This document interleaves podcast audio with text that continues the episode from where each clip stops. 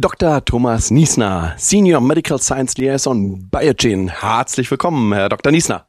Wunderschönen guten Abend, Herr Professor Grün. Herr Dr. Niesner, erläutern Sie bitte einmal das Wesen digitaler Biomarker und digitaler Studien und zeigen Sie die Bedeutung einmal auf für die Anforderungen, welche an Therapien bei der Behandlung von Krankheiten gestellt werden. Ja, ich glaube, das ist eine zweiteilige Frage. Das eine ist, die digitalen Biomarker und digitalen Studien geben uns natürlich ganz neue Möglichkeiten.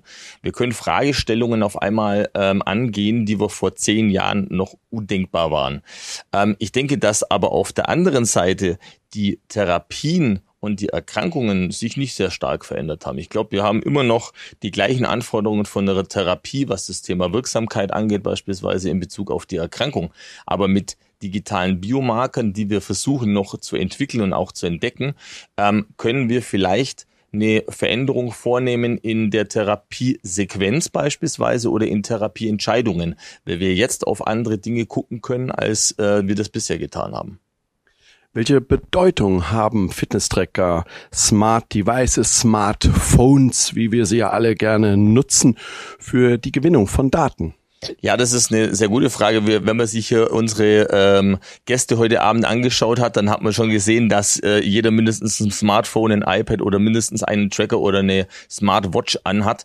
Und das ist natürlich auch begründet in dieser ganzen Quantify Myself-Bewegung. Die Leute wollen mehr über sich erfahren.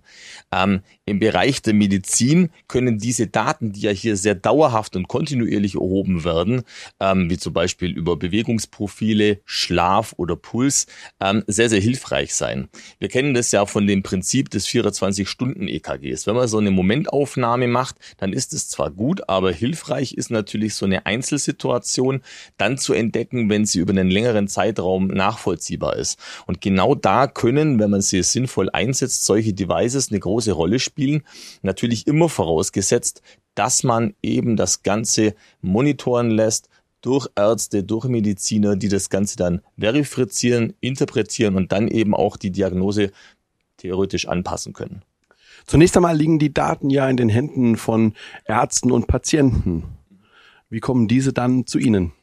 Ja, das ist immer noch so, ähm, da sage ich jetzt mal, da ist es eigentlich, dass die Daten natürlich dem Patienten gehören. Ähm, da hat sich auch nicht viel dran geändert. Also der Arzt und der Patient stehen im Kontakt und egal ob das digital oder noch konventionell ist, wenn der Patient dem Arzt Informationen gibt, auch verbal, dann hat der Arzt sie und wenn nicht, dann nicht. Das bedeutet, wenn der Patient natürlich auf dem digitalen Weg das Ganze machen will, muss er auch hier seine Einverständniserklärung geben. Er muss sich natürlich darauf verlassen können und dafür sind ja ähm, dann die Einrichtungen auch zuständig, dass das Thema Datensicherheit beispielsweise gewährleistet ist und dass die Daten nicht ohne sein Zuverständnis ähm, und Einverständnis dann irgendwo anders hingelangen. Und genauso ist es auch mit den Daten, wie sie dann im Endeffekt bei der Pharmaindustrie landen. Das heißt, wir bekommen diese Daten über Studien zugewiesen, egal ob die jetzt konventionell oder digital sind, aber eben na, nur nach Einverständnis des jeweiligen Patienten.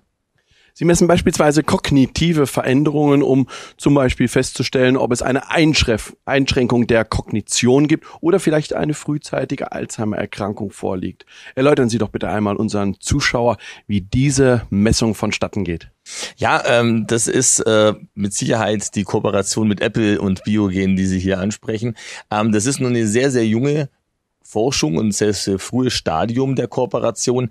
Wir wollen noch in diesem Jahr eine mehrjährige Studie starten, die Biomarker identifizieren soll, wo die wir aber noch nicht kennen. Also diese Studie soll wirklich diese Biomarker erkennen, damit man beispielsweise kognitive Einschränkungen bereits sehr, sehr früh erkennt, weil die oft ein Marker sind für eine ausbildende Demenz oder für die Alzheimer-Erkrankung. Nach mehreren nach mehreren Jahren soll dann diese Studie im Endeffekt zeigen, dass auch Devices wie beispielsweise die Apple Watch oder auch das iPhone hierfür Marker setzen können und uns Marker geben können, um so eine Krankheitseinschätzung und eine Prognose dann auch wirklich zu stellen. Unabhängig davon, wie die Daten generiert werden, die Flut an Daten, die wächst. Welche Rolle spielen hier Big Data oder Artificial Intelligence?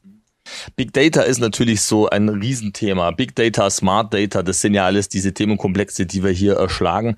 Ähm, Big Data haben wir automatisch durch die Menge an Daten, die man in den letzten Jahren erhoben hat.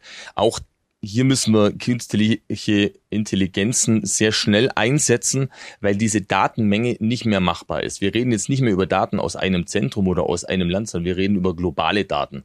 Das heißt, wir reden über Prozentenregister. Und wenn wir hier intelligente Software benutzen und intelligente Fragestellungen nutzen können, um Patienten vom einen Ende der Welt mit dem anderen Ende der Welt zu vergleichen, die vielleicht die gleichen Patientencharakteristika aufweisen, aber völlig unterschiedliche Therapieansätze, dann bringt uns das eventuell wirklich weiter und wir können dadurch vielleicht auch Sachen entdecken, die schon gemacht werden, die aber noch keinem bewusst sind und dadurch neue Therapieansätze kreieren, auch für Erkrankungen, die momentan offiziell noch gar nicht therapierbar sind. Herr Dr. Niesner, vielen herzlichen Dank. Vielen Dank.